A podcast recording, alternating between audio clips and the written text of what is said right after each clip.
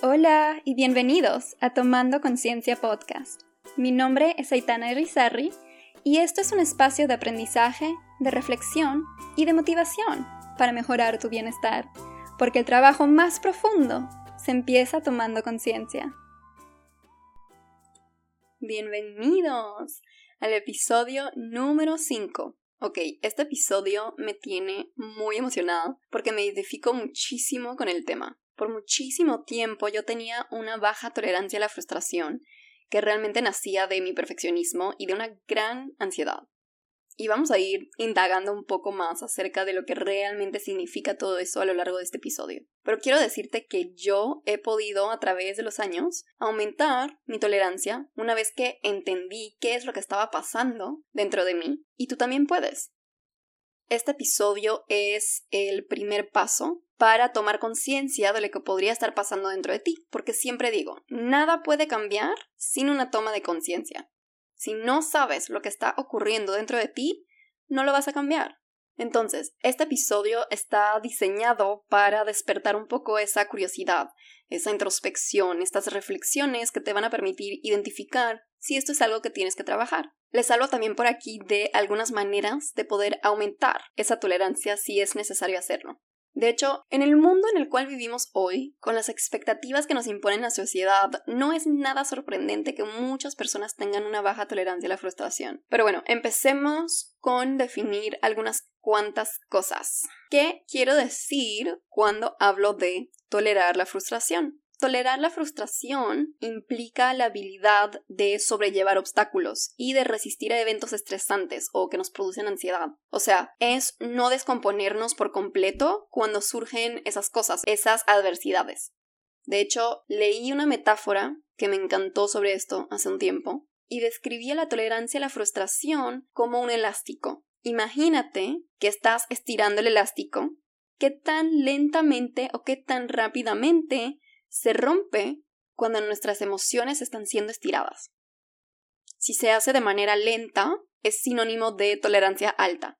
Y si se hace de manera rápida, es sinónimo de tolerancia baja. Pongamos un ejemplo. Aquí en Panamá el tráfico puede ser realmente infernal cuando es hora de ir al trabajo en la mañana o también de regresar a casa. Imagínate que estás de camino a la oficina y que tienes que llegar a las 9 de la mañana pero el tráfico te tiene tan parado que no vas a llegar a tiempo. Es completamente normal sentir frustración por eso. Pero si sí te sientes frustrado frente a esa situación, ¿hasta qué nivel de frustración vas a llegar? ¿Eres de esas personas que le pegan al timón?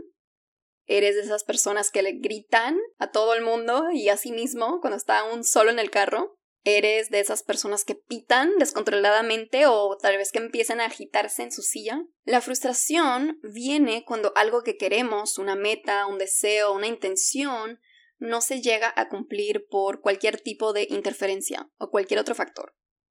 Importantemente es preguntarse, ¿cuánta tolerancia tengo yo? Y cuando sí me frustro, ¿qué tan rápido me enojo? Porque sí, hay personas que tienen una alta tolerancia a la frustración, o sea que no se irritan fácilmente, no se descomponen frente a obstáculos, no sufren de explosiones irracionales emocionales frente a inconveniencias, porque eso también es una característica de una persona con baja tolerancia a la frustración. Se descomponen muy fácilmente frente a cualquier obstáculo que realmente es una inconveniencia menor. ¿Te ha pasado que te surgen emociones sumamente intensas frente a cosas menores? A mí me pasaba todo el tiempo. Y aunque cognitivamente yo sabía que no era el fin del mundo, emocionalmente se sentía como sí, sí lo es. Y bueno, creo que también es importante hablar de por qué es importante saber tolerar la frustración. Más que nada, esa habilidad es realmente esencial para nuestro bienestar. Imagínate lo siguiente, estás en el trabajo y te encuentras frente a una tarea que es difícil para ti vas a intentar hacerlo por un tiempo y cuando no lo logras, vas a reaccionar. Entonces, o lo evitas porque te está causando molestia y vas a empezar a procrastinar dejando tus responsabilidades de un lado, o te enojas y sacas esa frustración en tus colegas, en voz alta o de forma física. Estos comportamientos inevitablemente están afectando tu salud mental. En cambio, una persona con alta tolerancia a la frustración podría aceptar que esa tarea específica es algo que en este momento no es capaz de hacer, o por lo menos no es capaz de hacer sola. Entonces también tiene la habilidad de pensar en soluciones apropiadas para el obstáculo presente. Las emociones no la consumen a tal punto que no puede pensar en alternativas. Entonces se da cuenta que necesita la ayuda de un colega y va a ir en busca de esa ayuda. O puede decidir adquirir las habilidades necesarias para completar la tarea de forma efectiva. Por ejemplo, va a usar la multitud de información que se encuentra en el Internet para entender, ok, qué es lo que tengo que hacer, qué es lo que me falta. Les voy a dar otro ejemplo, y esto ocurre muchísimo en mi casa. Vivo con mis hermanos, tengo tres, aunque realmente solo vivo con dos de ellos en estos momentos. Uno de ellos juega videojuegos más que cualquier otra cosa en su tiempo libre. Cuando pierde o cuando pasa algo que no le gusta durante el juego, grita a todo pulmón. A veces escucho que le pega a su mesa o que tira algo en el piso en su frustración. Eso es un perfecto ejemplo de baja tolerancia a la frustración. Y él mismo también lo dice, es demasiado frustrante cuando pierdo. ¿Quién se puede relacionar a eso? Si eres alguien que juega videojuegos, ¿qué tanto te frustras cuando pierdes? Pero ¿qué pasa? Que en la vida real, en la vida que todos vivimos, la frustración es una parte normal de ella. Pensar que no es irrealista. La vida no es perfecta para nadie. Va a llegar un momento donde no vamos a saber o no vamos a poder hacer algo. Va a llegar un momento donde algo que queremos no va a suceder. Va a llegar un momento donde nos vamos a sentir mal. Es inevitable. Y si uno no sabe cómo tolerar esos momentos incómodos, esos momentos frustrantes, esos momentos decepcionantes, entonces se va a quedar estancado en esa negatividad sin poder avanzar. Porque cuando pasa algo que no nos gusta o no sucede algo que sí queremos, tenemos dos opciones. Aceptarlo y seguir adelante o estancarnos en ese evento o esa situación. Y obviamente la segunda opción no es nada productivo, no es nada realista tampoco porque esto ya pasó. Algo que ya pasó no se va a poder cambiar. Entonces, ¿cuál es la utilidad de quedarnos estancados ahí? Sin embargo, eso es lo que pasa mucho con personas que tienen baja tolerancia a la frustración. Y como les digo, eso me pasaba muchísimo, todavía me pasa a veces. Y por eso también es importante reconocerlo, porque uno puede trabajar en eso y eso todavía puede ir surgiendo en diferentes momentos de la vida. Pero tener una baja tolerancia a la frustración no solo significa que uno se enoja fácilmente. El enojo es una de las potenciales consecuencias de tener una baja tolerancia. Sin embargo, también se puede ver de manera diferente, y tal vez eso sea algo con el cual te relacionas más la propensidad de simplemente tirar la toalla, de abandonar alguna meta que tenemos porque no podemos tolerar la frustración que viene con la inevitable curva de aprendizaje. ¿Te ha pasado que tienes muchísimo interés en aprender a hacer algo pero que terminas dejándolo? Puede ser cualquier cosa.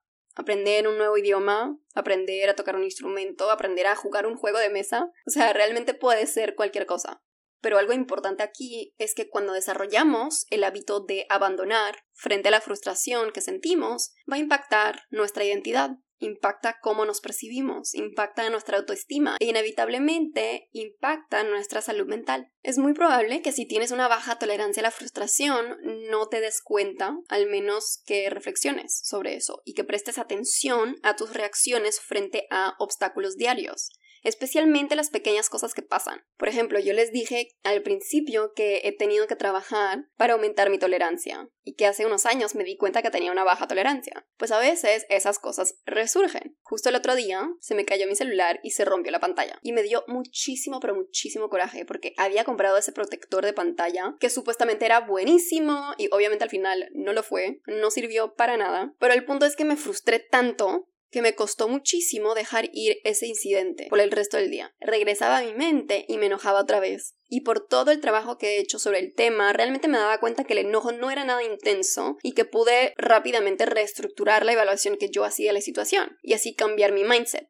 a uno de aceptación. O sea, decir, bueno, no puedo regresar al momento antes de que se cayera el teléfono, así que realmente no hay mucho que puedo hacer aquí. Y una vez que acepté la situación, la emoción bajó de una. Entonces, son cosas así que les invito a examinar. Muchas veces son esas reacciones a inconveniencias menores que nos ayudan a entender nuestro nivel de tolerancia. Y aparte de la reacción emocional, yo diría que también hay otras características que son importantes considerar para averiguar cuál es tu nivel de tolerancia. Una persona sumamente impaciente, una persona que busca gratificación inmediata, encima de cualquier cosa y que tiende a catastrofizar situaciones, es una persona que probablemente tiene una baja tolerancia a la frustración. Y a veces también lo reconocemos en nuestra infancia. De hecho, muchas veces se manifiesta en adultez a raíz de nuestro desarrollo. Y eso es una parte clave no solamente para entender cómo nos impacta a nosotros mismos, pero también si eres padre o si eres madre y tienes hijos pasando por etapas de desarrollo claves, hay cosas que uno tiene que saber. Primero está el hecho de que si al ser niño nuestros padres hacen todo para complacernos, intentan darnos todo lo que queremos sin restricciones y no establecen límites importantes, desarrollaremos baja tolerancia a la frustración, porque no estaremos acostumbrados al crecer a enfrentarnos a obstáculos o a no obtener algo que queremos. Entonces, eso es una parte significativa. Hay que realmente cuidar cómo uno interactúa con sus hijos. A veces puede ser difícil porque no queremos sentir que los estamos privando de algo, queremos darle todo lo mejor, pero darle todo lo mejor también implica poner límites, implica enseñar enseñar lo que es aceptable y lo que no. Y sobre todo implica enseñarles a los hijos que está bien no siempre ser perfecto, que está bien fallar, aun cuando nos esforzamos, porque así es la realidad. Y segundo, y aquí seguimos en el aspecto de desarrollo, es importante crear un balance para los hijos. La habilidad de sobrellevar obstáculos en la infancia va a contribuir al nivel de tolerancia que uno desarrolla. Como padres, es importante poder contribuir a la formación de obstáculos que los niños tendrán un poco de dificultad resolviendo para que puedan experimentar niveles de frustración razonable y ahí empezar ese proceso de aceptación. Eso también implica no ceder a cualquier demanda del niño como mencioné antes. Por ejemplo, cuando el niño llora porque no le diste el dulce que quería o porque le dijiste que no cuando preguntó por algo, puedes acompañarlo, puedes cargarlo, puedes abrazarlo y estar ahí para él en esa frustración, pero no cambies tu decisión, porque de esa manera el niño aprende que no puede obtener todo lo que quiere, porque la vida simplemente no funciona de esa manera. Reflexiona tú sobre tu infancia. ¿Cómo eran tus padres contigo? ¿Te complacían o ponían límites? ¿Eran firmes pero flexibles o no tenían estructura, no tenían límites? Porque todo eso impacta en la manera en la cual te has desarrollado hoy y en la manera en la cual experimentas las situaciones de tu diario. El otro día tuve una conversación con mi tía porque mi primo está empezando la universidad en el extranjero y ella me estaba contando del discurso que dio el director de la universidad a todos los nuevos estudiantes. Básicamente estaba diciéndoles que tienen que aprender a fallar, que realmente nadie nunca nos enseña eso, pero que es una parte esencial de la vida. Y es totalmente cierto, nos enseñan siempre a intentar, nos dicen que tenemos que hacer las cosas lo mejor que podamos, que tenemos que ser perfectos, que tenemos que sacar buenas notas a lo largo de nuestra escolaridad, pero a fallar ayudar Nunca. Entonces, es muy normal que al inevitablemente fallar en algo, nos descomponemos. Esto es algo que a veces todavía me cuesta, porque como ya saben, si han estado escuchando mi podcast, soy una persona sumamente perfeccionista y he crecido con esa misma mentalidad de tengo que ser la mejor en lo que sea que haga porque así me educaron. Y creo que así es la mentalidad de la sociedad en general. Y obviamente todo padre quiere lo mejor para sus hijos, quiere que logren lo que se propongan y que sean felices. A veces esas cosas son contraproductivas, porque al presionar para ser perfectos desde una intención buena, uno se aleja de la realidad, porque perfecto no es alcanzable. Y al fallar desde esa mentalidad perfeccionista, proporciona una intensidad de emoción que uno no sabe cómo procesar y que más seguramente va a querer evadir porque es incómodo. Entonces, aumentar nuestra tolerancia a la frustración implica aceptar que no podemos controlar todo, implica aceptar que no podemos ganar en todo, implica aceptar que no siempre obtendremos lo que queremos, implica aceptar que vamos a fallar en algún momento de nuestra vida y que está bien. Y si ya me conocen saben que a mí no me gusta usar la palabra fallar porque tiene una connotación muy negativa para muchas personas. Es como un desencadenante de hice algo mal o soy algo malo, etc. En vez, intento siempre reestructurar mi manera de pensar acerca de la palabra. No es fallar si de cada acción, de cada movimiento, de cada paso uno aprende. Al ganar un aprendizaje uno no está fallando, uno se está desarrollando. Entonces o se cambia el concepto o se acepta que el concepto mismo tiene un diferente significado de lo que la palabra significa para muchos. Para mí, ya fallar tiene una connotación muy diferente. Y eso es una de las maneras que podemos usar para aumentar nuestra tolerancia a la frustración. Reestructurar la visión o la interpretación que hacemos de una situación. Igual que lo hice yo con mi teléfono roto. Muchas veces la frustración llega por las interpretaciones que hacemos de algo y los pensamientos que tenemos al respecto. Por ejemplo, la tendencia a catastrofizar las cosas y ver lo peor de todo contribuye a esa frustración. Con esa tendencia van a venir muchos pensamientos negativos, automáticos, como no soy lo suficientemente bueno, o esto es demasiado difícil para mí, o nunca lo voy a poder lograr. Ese tipo de pensamientos que nos decimos a nosotros mismos van a exacerbar esa frustración y van a contribuir a una baja tolerancia. Aquí la clave es reestructurar esos pensamientos y transformarlos en unos más realistas y positivos. Otra también de las instancias son los pensamientos de debo o tengo, porque son pensamientos sumamente rígidos. Cuando siento que debo o tengo que hacer algo o ser algo, no hay espacio para otra cosa y por ende no hay espacio para fallar. Esos pensamientos rígidos inevitablemente traen frustración y una inhabilidad para aceptar el hecho de que no se cumplan esas expectativas. Y esto me lleva a otra manera de aumentar tu tolerancia, reformular tus expectativas en unas más realistas. Al tener expectativas demasiado rígidas o demasiado altas o demasiado irrealistas, uno esencialmente termina decepcionándolas. Entonces, entonces, parte del trabajo que uno tiene que hacer es formular expectativas y metas realistas y flexibles. De hecho, el boletín de conciencia de este mes hablaba exclusivamente de las expectativas y de cómo hacer todo eso. Y estoy pensando que voy a publicarlos, por lo menos la edición de septiembre y la de agosto, en mi sitio web para que más personas puedan tener acceso a ellas, ya que estoy cambiando un poco el formato y son más cartas para ustedes sobre temas diferentes. Así que Voy a ver si puedo hacer eso y bueno, estén pendientes de esos cambios si es que llegan. Ok, resumiendo un poco, tolerar la frustración es la habilidad que tenemos para enfrentar obstáculos. Las personas con baja tolerancia tienden a enojarse fácilmente o abandonar metas, mientras que las personas con alta tolerancia son capaces de aceptar que no todo saldrá como quieran y logran evitar descomponerse frente a situaciones frustrantes. La baja tolerancia viene de la infancia y nuestro historial de desarrollo. La baja tolerancia puede afectar nuestra salud mental y nuestra identidad, pero por suerte se puede trabajar. Uno puede aumentar su tolerancia identificando y reestructurando los pensamientos catastróficos cuando surgen y hablarse de manera más positiva, aprender también a soltar el control y practicar aceptación de estas mismas situaciones incontrolables, al mismo tiempo recordándose que lo que uno experimenta es temporal, puedes también aprender a cambiar la interpretación que hacen de una situación y crear expectativas realistas y sobre todo flexibles. Una de las cosas probablemente más efectivas que puedes hacer para aumentar tu tolerancia es simplemente ponerte en posiciones donde te permites experimentar esa frustración. Nada que sea demasiado intenso, pero una frustración que te permita familiarizarte con aquella y aceptar que es parte de la vida no es disimilar a lo que los padres hacen con los niños en la infancia, solo que si ya eres adulto te lo haces a ti mismo. Puedes empezar con cosas pequeñas que te producen una intensidad de frustración baja, para ir acostumbrándote a aceptar que estas cosas ocurren. Así que bueno, con ese pequeño resumen quiero acabar el episodio de hoy. Espero que este episodio les haya podido proporcionar un poco de material para su reflexión y para realmente entender dónde están ustedes en base a todo lo que he dicho. ¿Tienen tolerancia baja? Tienen tolerancia alta, tal vez es una tolerancia que va fluctuando dependiendo de lo que pasa en su diario, dependiendo de diferentes situaciones, o tal vez en el trabajo tienen más tolerancia que en otras áreas de su vida y viceversa. El punto es que quiero que este episodio sea un punto de partida para ustedes, donde pueden entender cuáles son los siguientes pasos que tienen que tomar para ir aumentando esa tolerancia. Porque la frustración realmente es una parte inevitable de la vida. Y más rápido nos damos cuenta de eso, más rápido podemos empezar a actuar para cambiar las reacciones que tenemos frente a estas situaciones.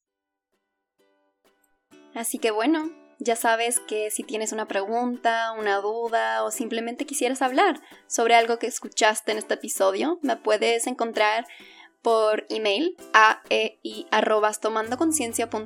en mi sitio web tomandoconciencia.com y por Instagram conciencia-abajo a e i. Espero que te haya gustado el episodio y nos vemos en el próximo.